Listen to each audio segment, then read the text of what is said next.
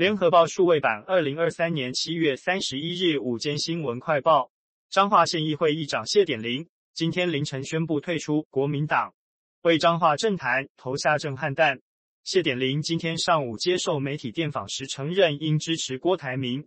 不要让姐姐国民党副秘书长立委谢依凤难做事，所以先退出国民党，让他比较好做事，他也好做事。未来八仙过海，各显神威。谢典林也承认，郭台铭知道他要退党，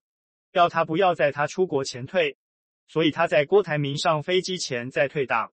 谢典林的姐姐，国民党立委谢依凤表示，上午受访表示，谢典林是他的家人，虽然有亲情的压力，但不是如外界所说的，他们是在为选举做双保险，只是在政治上的抉择不尽相同。他虽然感到惋惜。但予以尊重，侯办也了解了，未来都要为自己做出的选择负责。郭台铭则在谢的脸书留言致意，他表示：谢议长，党籍或许不在，但是党魂永存，唯有在野团结整合成功，取得总统、立委大选胜利，才能将中华民国从战争边缘拉回和平正轨。我们继续一起努力。中央气象局预报员朱美玲说。本周天气前半期要特别注意卡努台风的动态。周二至周四距离台湾会较为接近。降雨方面和沿海风浪，东南部沉降高温的出现。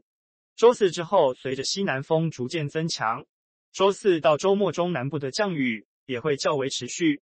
至于有无机会发布海上台风警报，他说不排除明天晚间至周二清晨发布海上台风警报的可能，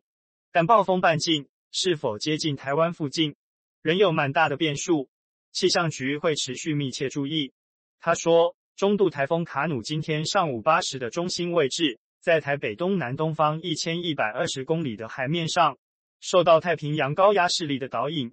以每小时十九公里速度向北北西进行。未来一两天之内会逐渐接近琉球附近的海域，后天之后逐渐通过琉球群岛，台风的气流。会变得不明显，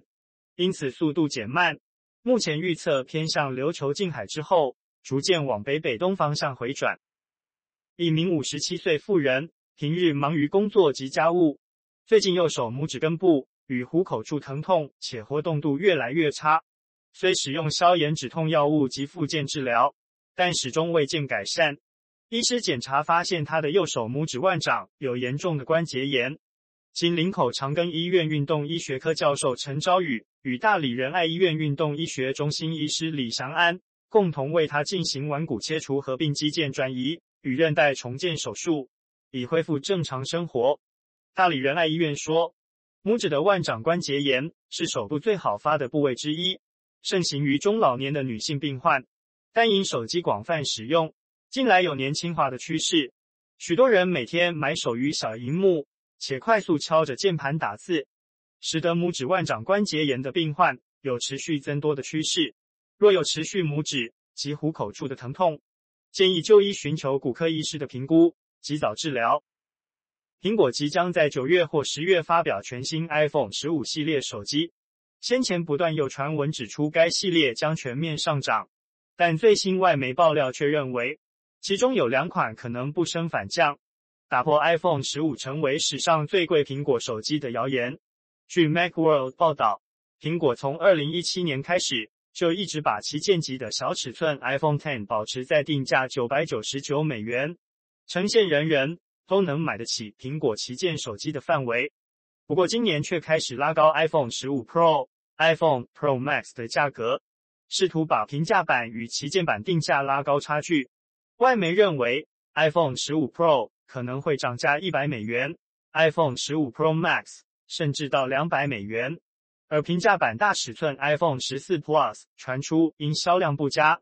在 iPhone 十五 Plus 可能会降价五十美元。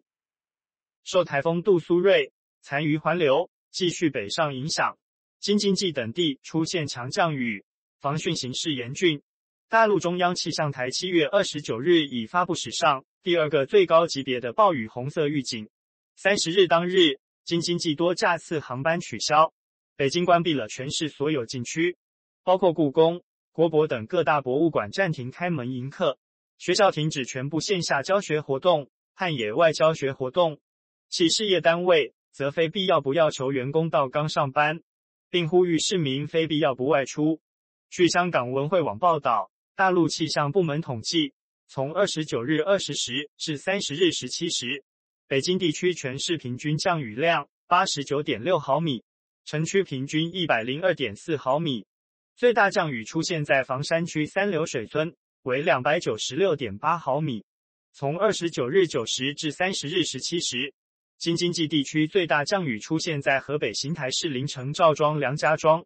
达七百四十一点七毫米。最大小时雨强出现在廊坊市霸州东段，三十日二十至三十降雨七十二点五毫米。当地民众称，仅次一场雨可谓超过了往年一年的量。降雨强度极其凶悍。美国 CNN 报道，俄罗斯指控乌克兰无人机夜袭莫斯科。乌国总统泽伦斯基警告，战火逐渐烧回俄国国土。俄国国防部于当地时间三十日表示拦截三架无人机，而首都西部金融区遇袭。据俄国塔斯社报道，一栋五十层建筑第五和第六层间毁损，目前无人员伤亡回报。泽伦斯基在每日谈话中提到，乌克兰一天比一天强大，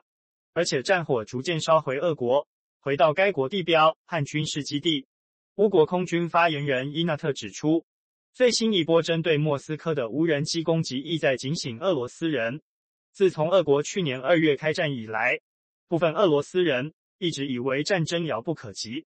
如今，俄国和莫斯科上空总有东西飞来飞去。此时此刻，战争正在影响那些不关心战争的人。